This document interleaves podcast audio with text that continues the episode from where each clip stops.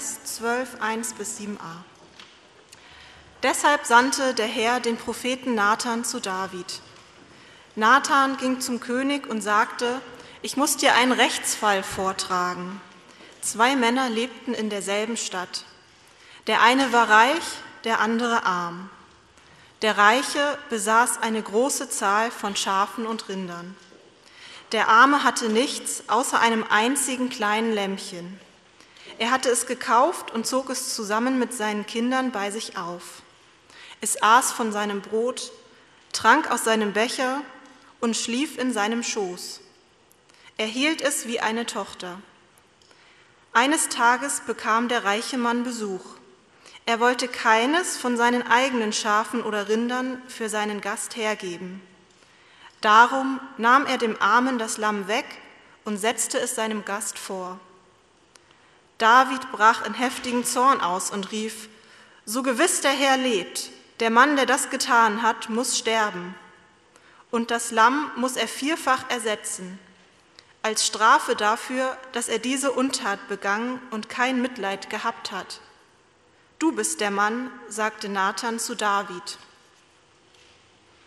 Der zweite Text ist Psalm 51, 1 bis 14, ein Lied Davids, entstanden, nachdem der Prophet Nathan ihn wegen seines Ehebruchs mit Bathseba zur Rede gestellt hatte.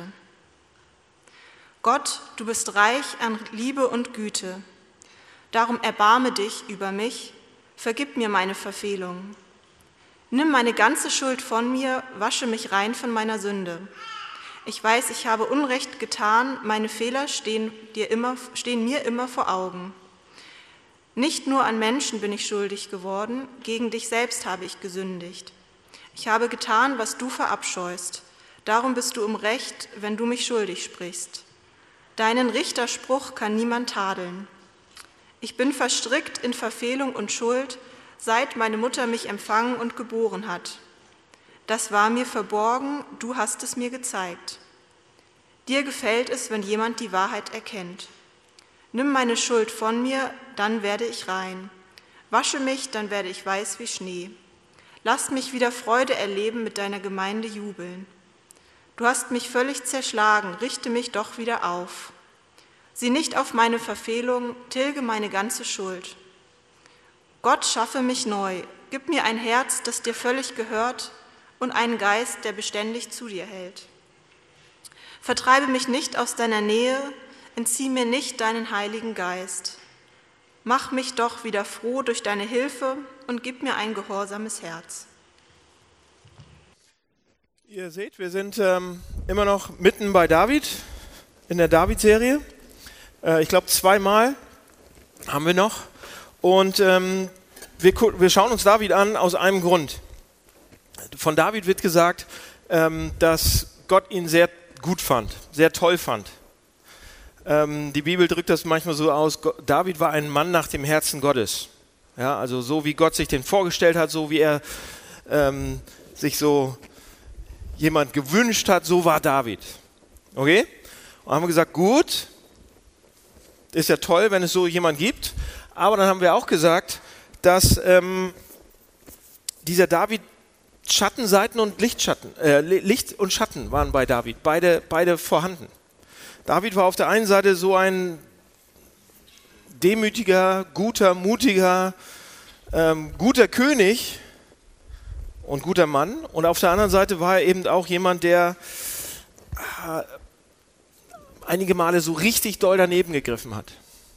Und heute kommen wir genau an diese Stelle, wo er daneben gegriffen hat. Und wir fragen die Frage trotzdem, wie kann jemand, der so daneben liegt, ähm, klar hat er auch ein paar gute Seiten gehabt und so weiter, aber wie kann jemand, der so daneben liegt, dann tatsächlich, ähm, wie kann Gott den gut finden? Ja?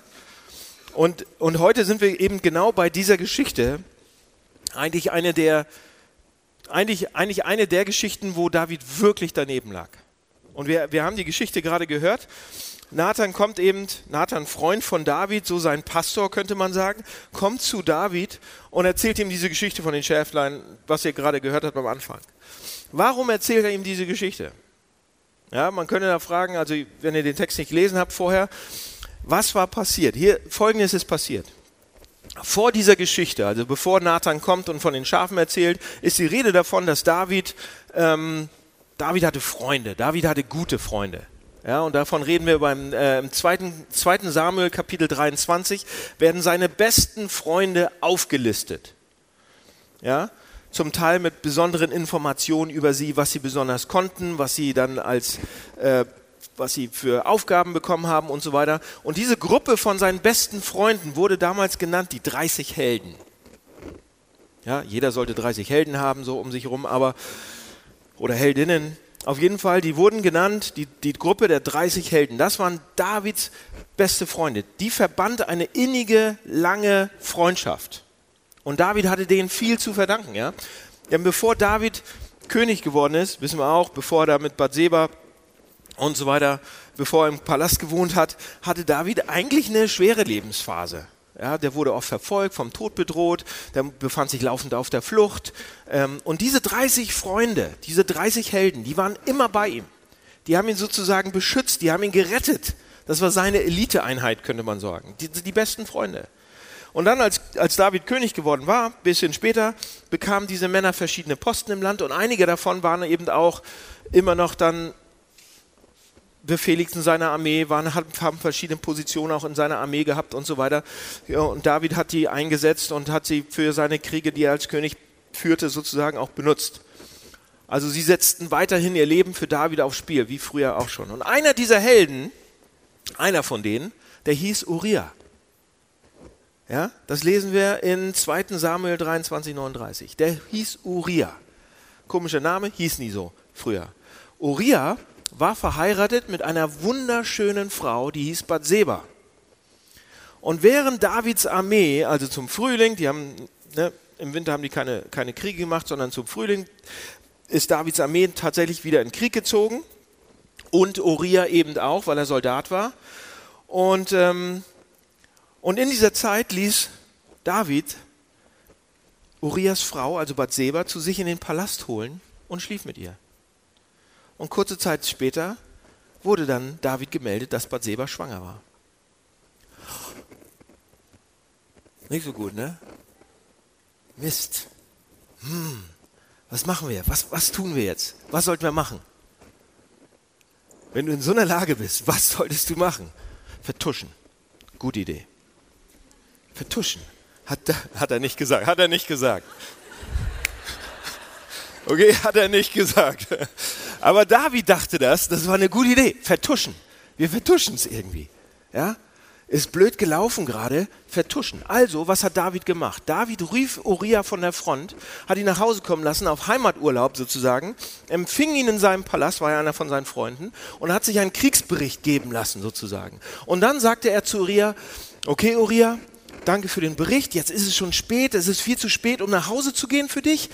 Geh mal in dein Haus, genieß dein Haus für eine Nacht und dein Bett und so weiter, schlaf mit deiner Frau und dann lass es dir gut gehen.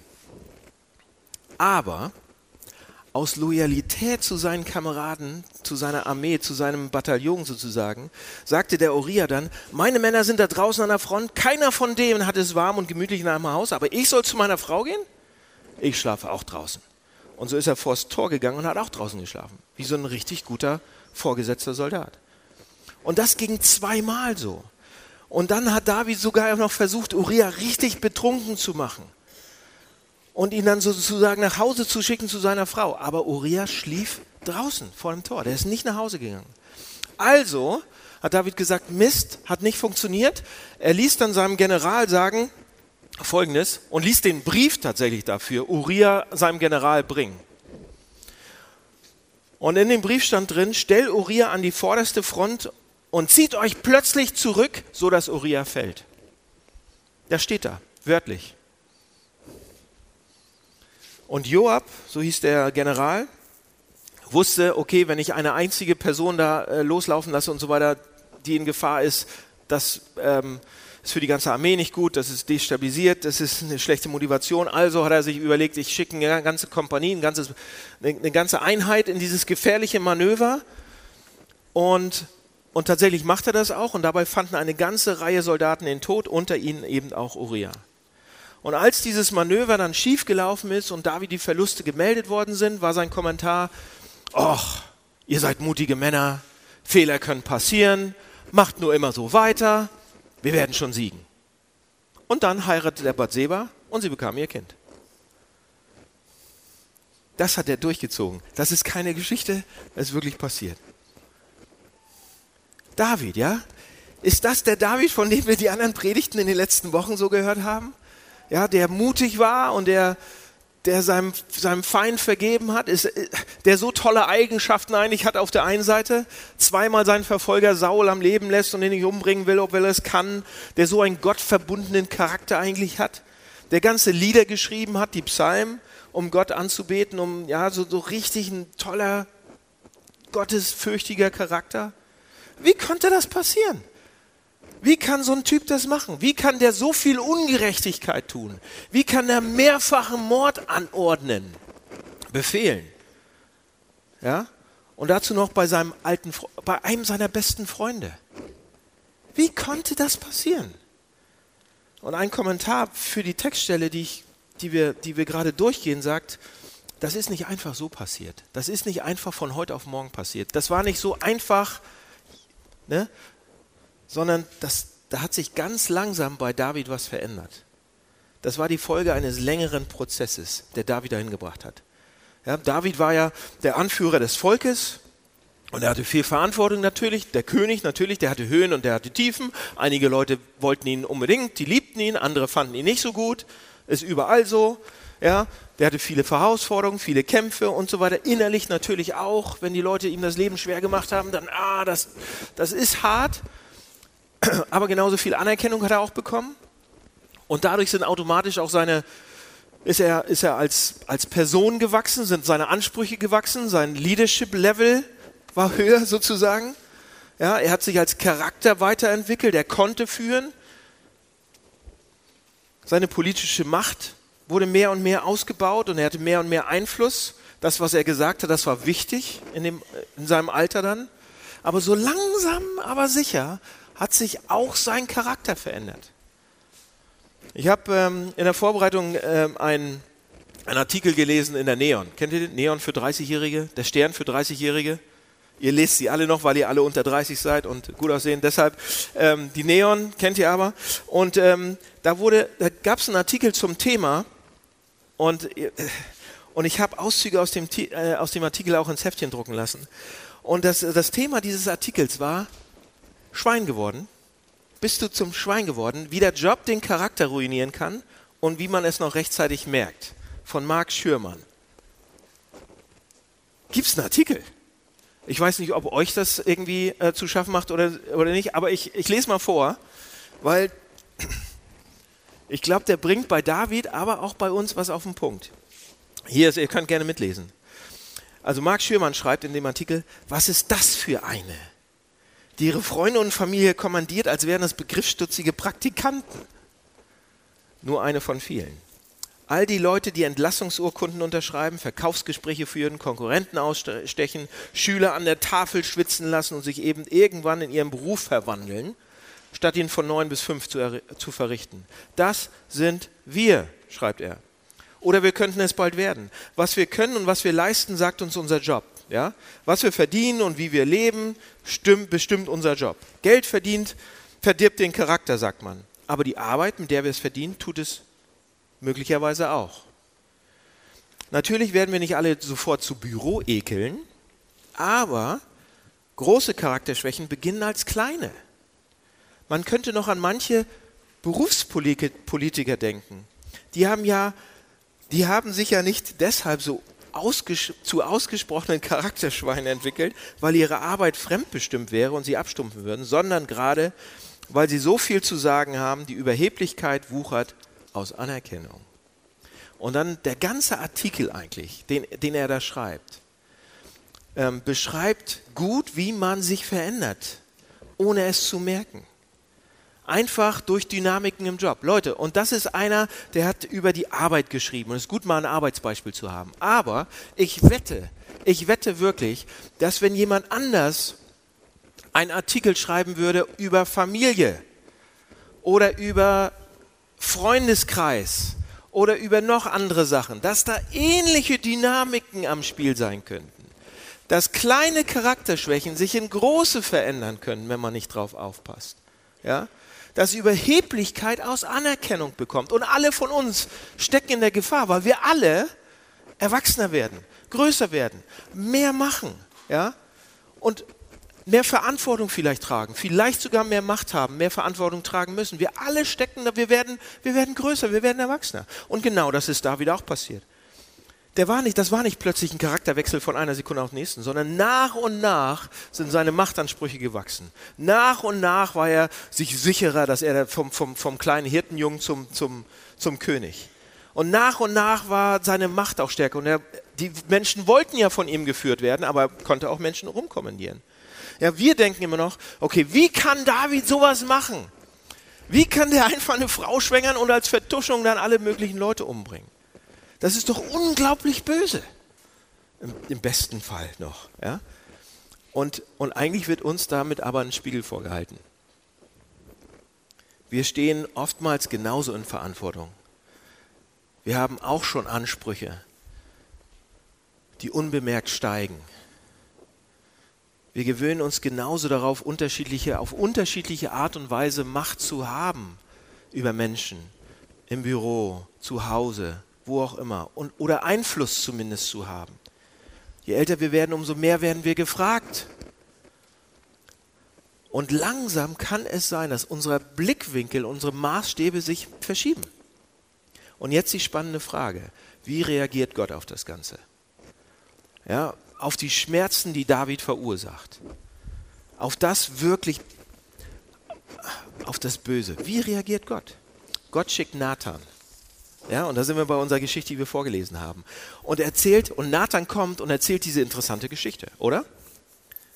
Und fast aber diese mit den Schafen und so weiter. Und David sagt, oh, alle Kommentatoren, die ich gelesen habe, fast alle, stimmen darüber ein, dass die Reaktion von David absolut übertrieben ist, oder? absolut übertrieben. Ja, Schafdiebstahl ist, ist schlimm. Okay? Aber es ist doch kein Kapitalverbrechen. Und David wird so wütend. Der Mann muss sterben, schreit er. Ja? Denkt, denkt er, es gibt überhaupt keine Gerechtigkeit mehr in meinem Königreich? Wer ist dieser Mann? schreit David. Wegen dem Schaf. Und Nathan sagt, du bist der Mann. Du bist der Mann. Warum reagiert David so übertrieben? Vielleicht meldet sich da schon irgendwas in ihm, oder? Und er reagiert deshalb so übertrieben. Vielleicht er weiß es irgendwo. Irgendwo fühlt er es. Das, da fängt an, sich irgendwas zu melden. Und dann kommt Nathan. Warum? Wisst ihr, warum Nathan kommt?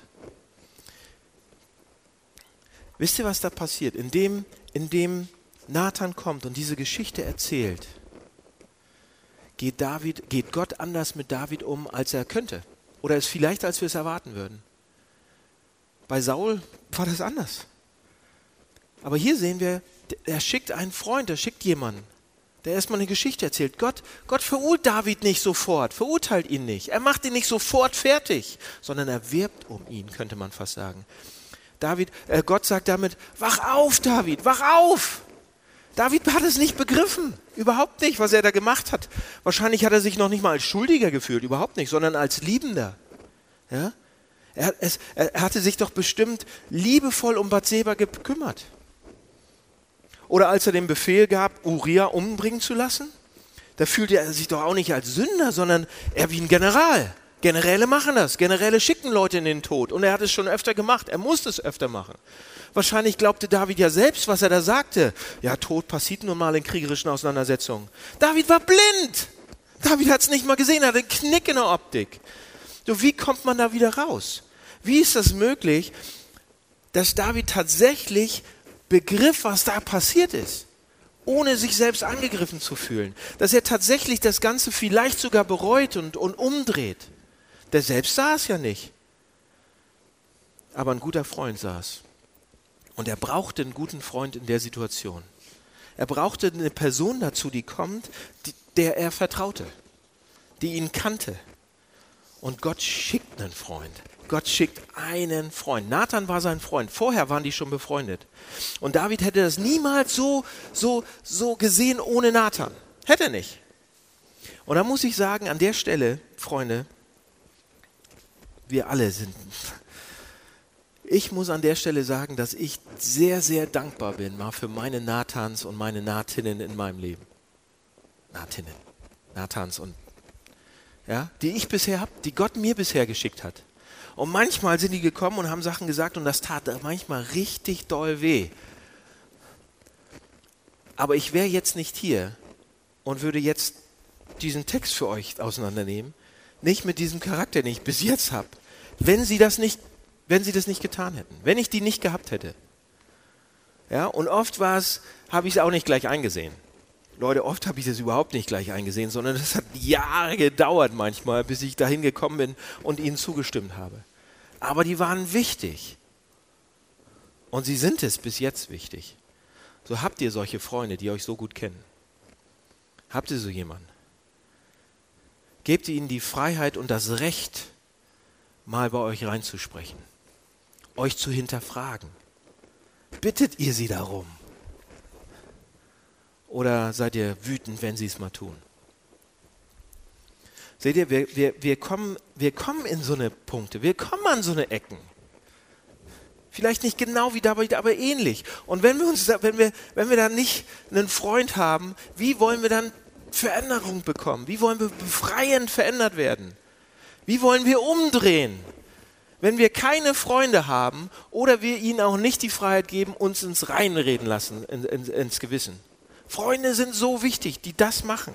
Also richtige Freunde. Also David sah die Gefahr nicht. Er sah das überhaupt nicht. Ja? Die Geschichte, da hätte er doch äh, erkennen können oder nicht? Nein, überhaupt nicht. Hat er nicht. David sah die Gefahr nicht. Sein Job, seine Würde, sein Amt, im Prinzip sein ganzes Leben, sein Volk stand auf dem Spiel. Und er sah es nicht. Und Nathan öffnet ihm die Augen. Tut er.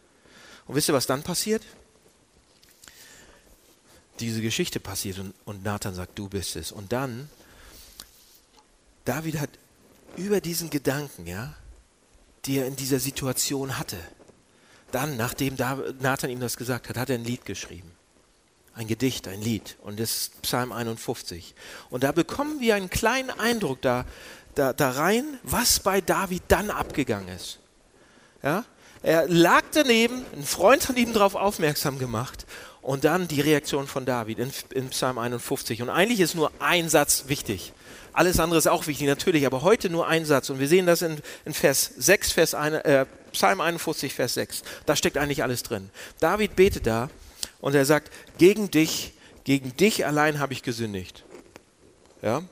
Also, also David hat er nicht gebetet, oh, ich, ich bin schuldig geworden gegenüber ja, meiner eigenen Vorstellung, meiner, meiner Werte, die ich so habe, oder gegen die Vorstellung meiner Eltern, oder gegen meine Gesellschaft, oder gegen meine Freunde, oder gegen die Filmbranche, oder gegen die Medien, oder gegen. Nein, sagt er überhaupt, überhaupt nicht. Er sagt, sondern gegen dich, Gott, gegen dich allein. Was macht er da? Wisst ihr, was, das Erste, was er macht? Er, nimmt über, er, er übernimmt Verantwortung. Das ist das Erste, wenn wir in so einer Situation sind, er übernimmt Verantwortung. David schreibt der schreibt hier zu Gott, er schreit und er schreibt und er sagt, gegen dich habe ich gesündigt, gegen dich habe ich was Falsches gemacht. Ich habe das getan, was du verabscheust. Darum hast du, hast du das Recht, mich, mich schuldig zu sprechen. Komplett. Was David damit macht, ist, er übernimmt Verantwortung für das, was er gemacht hat. Das ist der erste Punkt. Und da ist kein Aber. Im ganzen Psalm ist kein Aber. Und wir kennen das ja manchmal, wenn wir irgendwie überführt werden, dann sagen wir, ja, habe ich gemacht, aber du musst die ganze Situation verstehen. Und aber mein Vater ist eigentlich dran schuld. Und aber eigentlich meine Mutter auch und so weiter. Und eine meine Kindheit, ja. Wir sehen das am Anfang der Bibel, das geht ja schon von vornherein los. Wir sind da nicht allein. Am Anfang der Bibel, da, da, da kommt, kommt, Gott zu, zu Adam und Adam sagt, ja, habe ich gemacht, aber die Frau hat mich verführt. Dann geht er zur Frau, dann sagt die Frau, ja, habe ich gemacht, aber die Schlange hat mich verführt. Und ich glaube, dass, dass, ich denke, wir alle sind da ganz gut drin. Ja? Dass wir sagen, ja, aber. Und das dämpft so ein bisschen die Anschuldigung gegen uns. Das ist so ein bisschen nicht ganz so schlimm. Eigentlich wäre das ja nie passiert, wirklich gewesen. Irgendwie äh, hätten die anderen nicht auch mitgemacht und, und so weiter. Dann kann man sich die Entschuldigung, Leute, dann kann man sich die Entschuldigung auch ganz sparen. Etwas zu bereuen passiert nur, wenn wir das Aber weglassen. Okay? Etwas zu bereuen, was wir gemacht haben, passiert nur, wenn wir das Aber weglassen. Und David betet dann hier, gegen dich allein, gegen dich allein habe ich gesündigt. Ich bin schuldig geworden gegen dich allein. Wie kann er das sagen? Er hat doch Bathseba auch wehgetan. Ja, ihren Mann umgebracht. Ja, er hat doch Uriah töten lassen. Und die anderen Männer an der Front. Ist er ihnen gegenüber nicht auch schuldig geworden? Leute, wenn David jetzt hier eine theologische Abhandlung schreiben würde, dann ja, dann wäre das irgendwie richtig. Theologisch, zuerst gegen Gott und dann gegen. Aber David schreibt hier keine Abhandlung. David ist kein Theologe in dem Sinne, sondern er schreibt, was er empfindet, was er fühlt. Und das ist gut. Er trifft die, die, genau den Kern damit, in dem eigentlich Veränderung liegt. Pass auf. David hätte sich hier sagen können, okay, ganz sachlich, Sach, Sachebene, ja, ich bekenne, habe ich gemacht, ich gebe zu, ich habe gegen dein Gesetz verstoßen, ich habe jetzt Strafe verdient, was ist sie? Ja, das wäre korrekt gewesen. Aber was wäre dann die Motivation dahinter? Wahrscheinlich, oh Mann, ich habe was Falsches gemacht. Was wird er machen? Angstmotivation. Ich habe ein bisschen Angst davor. Leute, aber wisst ihr was? Das verändert uns nicht wirklich. Angstmotivation verändert, das hätte David auch nicht verändert. Ja? Vielleicht hätte es unsere Taten vielleicht für eine, eine Weile irgendwie okay gehalten, aber nicht unser Herz, nicht unsere Einstellung. Hier ist ein Beispiel. Stellt euch, was ich meine damit. Stellt euch eine Ehe vor. Ja? Und in dieser Ehe kriselt's. Und sie sagt die ganze Zeit, du arbeitest zu viel, ich fühle mich vernachlässigt, was soll das? Ich sehe dich überhaupt nicht, du hast überhaupt keine Zeit für mich, ich halte es nicht mehr aus, ich ziehe aus. Und er liegt dann, und der Mann kriegt das mit, und er liegt dann auf den Knien. Schon mal gehört, schon mal gesehen in jedem zweiten Film. Der Mann liegt auf den Knien und bereut es und sagt, ach, das tut mir leid, ich, ich bin da schuldig geworden, ich will mich verändern. Bleib bloß hier, bitte. Aber was passiert, wenn die Gefahr vorbei ist? Wenn sie sich entschieden hat, okay, ich bleibe und so weiter, ich vertraue dir, wenn alles, wenn alles wieder so beim Alten ist, dann geht es wieder los wie von vorher. Der Job ist wieder wichtig, der Job kriegt wieder alle Aufmerksamkeit und so weiter. Ja, wenn die, wenn die Gefahr vor Konsequenzen das ist, was uns äh, verändern will, was uns umdrehen will, was uns, was uns umkehren will, dann hat das keine wirkliche Kraft, Leute. Wenn die, wenn die Angst vor Strafe, wenn wir Angst haben vor Strafe, das verändert uns nicht lang. Das ist eher so ein Gedanke, ja, ich sollte das besser nicht machen. Oh Mann, was passiert, was bekommt, ja, oder das bekommt mir, das ist keine Basis für Veränderung langfristig. Also, was hat David? David hat das nicht gemacht. Seht ihr, was David hier gemacht hat? was David hier wirklich verändert oder zum um Umkehren bringt. Zum ersten, zum ersten ähm, bereut er tief, was er da gemacht hat. Das war nicht, seht ihr, er dreht um, er verändert sich, er verändert seine Sichtweise, er gibt es zu, er übernimmt Verantwortung. Nicht, weil er Angst hat vor der Strafe. Ja, überhaupt nicht.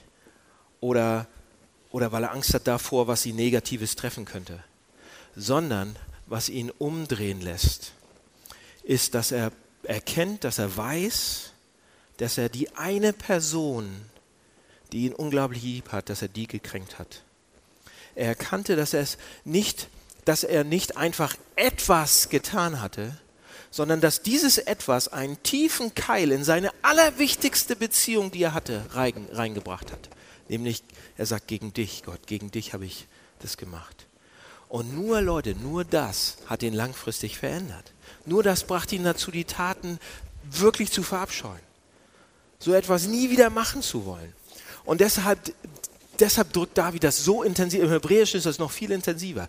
Gegen dich allein schreibt er da. Und wir sagen, nee, das stimmt nicht. Doch, David, der fühlt das, der meint das wirklich ernst. Er sagt, gegen dich allein. Was er damit ausdrücken wollte, sagt, ja, gegenüber anderen Menschen bin ich auch schuldig geworden. Ja, zuerst habe ich auch was Falsches gemacht, aber zuerst gegen dich. Ja, ich habe dein Gesetz mit Füßen getreten, aber zuerst habe ich dein Herz mit Füßen getreten.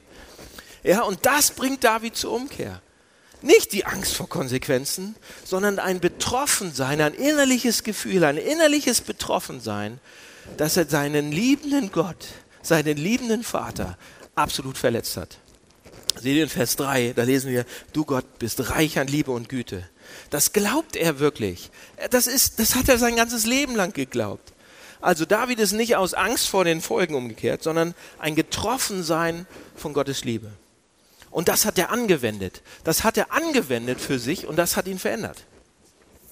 Seht ihr, bei der Vorbereitung auf diese Predigt, letzte Woche, ist er, da habe ich das erste Mal die Sache ein bisschen verstanden hier im Text und realisiert, dieser Psalm, den wir gelesen haben, ja, da steht in der Bibel, steht da die Überschrift, der Psalm über Ehebruch. David dichtete den Psalm, als Nathan ihn wegen, wegen Ehebruchs mit Bathseba zur Rede gestellt hat. Ja? Und es geht um den Ehebruch zwischen David und Bathseba. Aber wenn man diesen Psalm liest, wird ein ganz anderer Ehebruch dargestellt. Im Psalm geht es gar nicht um Bathseba, sondern es geht um den Ehebruch zwischen David und Gott.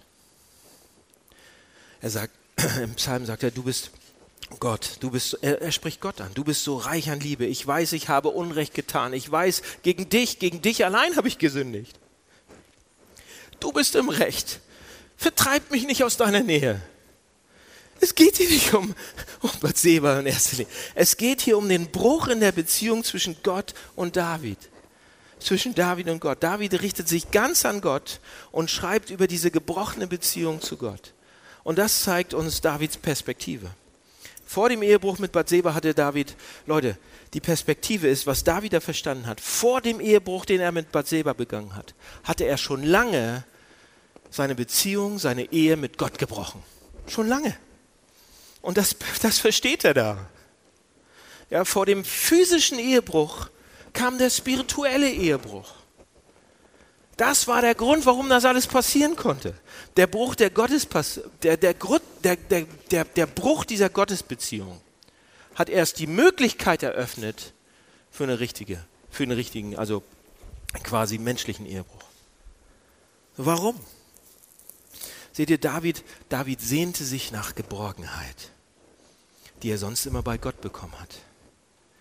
Er war angezogen von Schönheit von Bathsebas Schönheit, weil er Gottes Schönheit nicht vor Augen hatte. Er legte sich in Bathsebas Arme, weil er Gottes Arme weggeschoben hatte vorher schon. Er sehnte sich nach Bestätigung, weil er nicht mehr auf Gottes Bestätigung gehört hat. Seht ihr das? Ist eigentlich genial.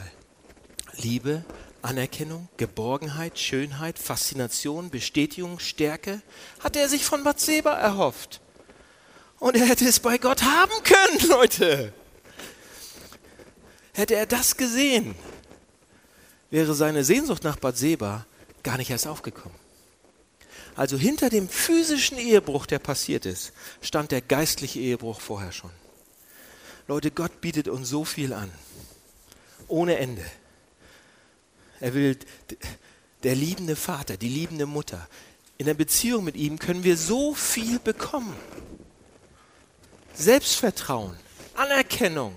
Was stört mich, was die Menschen denken, wenn, wenn, die, wenn, die, wenn die einzigen Augen, von denen es wirklich zählt, Anerkennung äh, zu bekommen, dass, dass er mich sieht wie seinen eigenen Sohn. Ja? So für Geborgenheit. In Gott würden alle unsere Sehnsüchte viel mehr gestillt, als, von, als, als was wir uns jemals erhoffen. Jemals. Und David hat es erkannt. David hat es erkannt und fängt neu an. Und er sagt dann, Gott, du bist reich an Güte und Liebe. Und Leute, wisst ihr was? Wir haben ja nur den ersten Teil des Psalms gelesen. Und der ist dunkel und betroffen und er sagt, ah, es geht um meine Schuld. Der zweite Teil ist viel fröhlicher. Der zweite Teil, da geht es, Gott, du bist mein Retter. Ich werde dich ver, ver, verkündigen, ich werde deine Gebote lehren, ich werde laut über deine Treue preisen, löse meine Zunge, ich will singen. Ja? Das, das ist faszinierend eigentlich, dieser Psalm. David bleibt kein bedrückter Mann, der sagt, oh, immer Scheiße gemacht und hier, sondern er klingt absolut fröhlich auf einmal. Er hatte wieder Selbstbewusstsein. Ich werde deine Gebote lehren, ja, er konnte das sagen. Ich werde wieder auf deiner Seite sein, Gott. Nach allem dem, was er gemacht hat? Innerhalb eines Psalms? Leute, der hatte seine Freude zurück nach dem, was er gemacht hat. Ich werde deine Treue preisen, sagt er. Ja? Er hat seinen Sinn für seine Anführerschaft wieder zurück. Die Mauern von Jerusalem sollen wieder aufgebaut. Ich werde wieder der König und so weiter. Wie ging das, dass David nach dem, was er gemacht hat, nach dem wirklich Böses getan hatte, nicht sich selbst verachtete? Seht ihr? Er wusste tief in seinem Herzen, Gott ist reich an Liebe und Güte. Gott verabscheut das, was ich getan habe, aber er liebt mich ohne Ende. Er liebt mich als Person. Immer, immer, immer. Und das ist ein großer, großer Unterschied. Großer Unterschied. Er, er verabscheut das, was ich gemacht habe. Aber er liebt mich als Person immer. Immer. Er versichert es mir. Immer. Und David versichert sich das selbst auch. Er versichert sich die Liebe Gottes und das verändert ihn. Und ihr sagt jetzt, okay, ich habe keine Ahnung, wie ich das machen soll. Ich habe keine Ahnung, ob ich die gleiche Zusicherung habe. Wie kann ich da hinkommen? Gilt das auch für mich? Gilt das für uns alle? Vielleicht für damals, David damals, der hat es irgendwie gepackt, aber für mich? Woher nehmen wir diese Sicherheit, dass Gott uns so sehr liebt? Wisst ihr was? Ein paar hundert Jahre später nach dieser Geschichte, ein paar hundert Jahre später, da gab es wieder einen Ehebruch. Eine Frau wurde zu Jesus gebracht. Ja, die, hatte, die war auch ehebrüchig und die wurde zu Jesus getrieben sozusagen. Ja, das war sozusagen der weibliche David. Sie hatte genau dasselbe getan. Sie hatte Ehebruch begangen, darauf stand damals die Todesstrafe. Die Leute brachten sie zu Jesus und der, sie wollten auch, dass er sie verurteilt. Was sagt Jesus? Jesus sagt, wer von euch ohne Schuld ist, der werft den ersten Stein. Sagt Jesus, oh, tu das nie wieder, böse Frau? Dann werde ich dir vergeben? Nein, das macht er nicht. Überhaupt nicht. Erstmal, als er das sagt, gehen die anderen Leute ganz betroffen weg. Oh, wir haben, ja, na gut, dann kann keiner den Stein schmeißen. Richtig! Ja? Und, oder sagt Jesus, Jesus dann zu der Frau, oh Mann, jetzt, jetzt tu das nicht mehr und dann vergebe ich dir, tu das nicht mehr und dann bist du eine gute Person, tu das und dann bekommst du meine Liebe? Sagt er auch nicht. Was Jesus sagt ist, ich verurteile dich nicht. Ich liebe dich so sehr, ich verurteile dich nicht, du kannst gehen, du bist frei, dir ist vergeben. Aber tu das nicht mehr. Leute, und das ist das Evangelium. Ich verurteile das nicht, tu es, ich verurteile dich nicht, tu es nicht mehr. Seht ihr die Reihenfolge? Ich, ich liebe dich, ich verurteile dich nicht, tu es nicht mehr. Jesus vergibt dieser Frau, ohne dass sie sich irgendwie verändert hätte. Und aufgrund dieser Liebe, dieser, dieser, dieser Vorauszahlung von Liebe, bekommt sie die Möglichkeit, sich zu verändern. Nicht vor Angst, vor Strafe oder so, sondern Gottes Liebe. Und damit meine letzte Frage. Wie konnte Jesus das einfach so sagen? Wie kann er das einfach so sagen? Das hat auch Konsequenzen, das ganze Ding hier. Wisst ihr, warum er das einfach so sagen kann? Weil er alles das an Konsequenzen, was es hätte, was David hätte bekommen müssen, die Strafe dafür, die David hätte kriegen müssen, all das nimmt Jesus auf sich selbst. Jesus hat all das bekommen, was, was David hätte kriegen sollen. Jesus bekommt all das, was wir hätten kriegen sollen. David hätte rausgeschmissen werden müssen aus der Gemeinschaft des Volkes für das. Wurde aber nicht. Dafür wurde Jesus rausgeschmissen aus der Gemeinschaft der Trinität, des Vaters. Oder David betet, nimm meine Schuld von mir, betet er, ja? Jesus nimmt sie auf sich. Dann betet David, richte mich, mich wieder auf. Weil Jesus diese Schuld nimmt, wird er nicht wieder aufgerichtet, sondern geht zugrunde.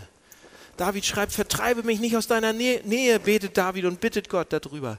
Jesus wurde aus, am Kreuz aus der Nähe des Vaters vertrieben, komplett. Jesus nahm all das auf sich, was eigentlich wir hätten kriegen sollen. Was eigentlich David erwartet hätte. Und darin, Leute, und das ist das Kreuz, und da gehen wir auf Karfreitag zu. Da steckt alles im Kreuz mit drin. Darin steckt der Beweis für seine Liebe. Darin steckt die Hoffnung auf Veränderung. Nicht das schlechte Gewissen hat das letzte Wort, sondern Jesus Christus. In seiner Liebe für uns steckt Veränderung. Zum Schluss, lass mich kurz persönlich werden. Über Jahre hinweg, wenn ich mir meine Sachen so angeguckt habe, die ich nicht in Ordnung habe, ja, meine Sünde, wenn ich Dinge, die ich wirklich verändert haben wollte, wenn ich dann mich ganz dran angestrengt habe, ja, oder aus Angst vor den Konsequenzen irgendwie versucht habe, mich zu verändern und mir das Gesetz angeguckt habe und gesagt habe, oh jetzt, mm, und ich mir gesagt habe, hör auf, lass es, Daniel, ja, und ich habe geschrien richtig und ich krieg das nicht hin, so eine Scheiße, ja. Wisst ihr, was mein Herz dann gesagt hat? Ich muss es aber machen und hier na und die kommen mich und die holen mich und überhaupt, ich habe Angst davor. Ja, mein Kopf oder mein Herz, oh, lass sie doch kommen, die kriegen wir schon, alle, ja. Das, mein Herz wurde immer härter. Aber als ich angefangen habe zu sehen, die, die nicht so guten Dinge, die ich auch ändern wollte, und sie zu Jesus gebracht habe, der dann gesagt hat, weißt du was, Daniel, ich verurteile dich nicht, hab keine Angst vor mir. Du kannst niemals, niemals aus meiner Hand fallen. Ich habe dich bei mir aufgenommen, du bist da bleiben. Auf einmal hat mein Herz angefangen und hat gesagt, wow, was? Wow, ich bin immer bei dir, ich werde bei dir sein. Wozu brauche ich denn diese scheiß Sache noch? Wenn mein Herz aufhört, sich einschüchtern zu lassen und stattdessen schmilzt, dann beginnt es sich zu verändern. Und eure werden es auch. Lass mich beten.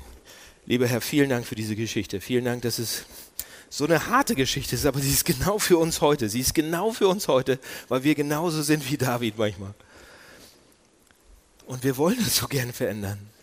Und teilweise bereuen wir auch Sachen, aber aus den falschen Konsequenzen, aus den falschen Motivationen heraus. Ich bitte dich, lass uns noch mehr kapieren und erkennen, was es bedeutet, Christen zu sein. Äh, was es bedeutet, dass du unser Vater bist, du unser Retter bist und alles gemacht hast. Lass uns zum Abendmahl jetzt gehen und das für uns einsaugen. Das brauchen wir. Gib uns das bitte. Amen.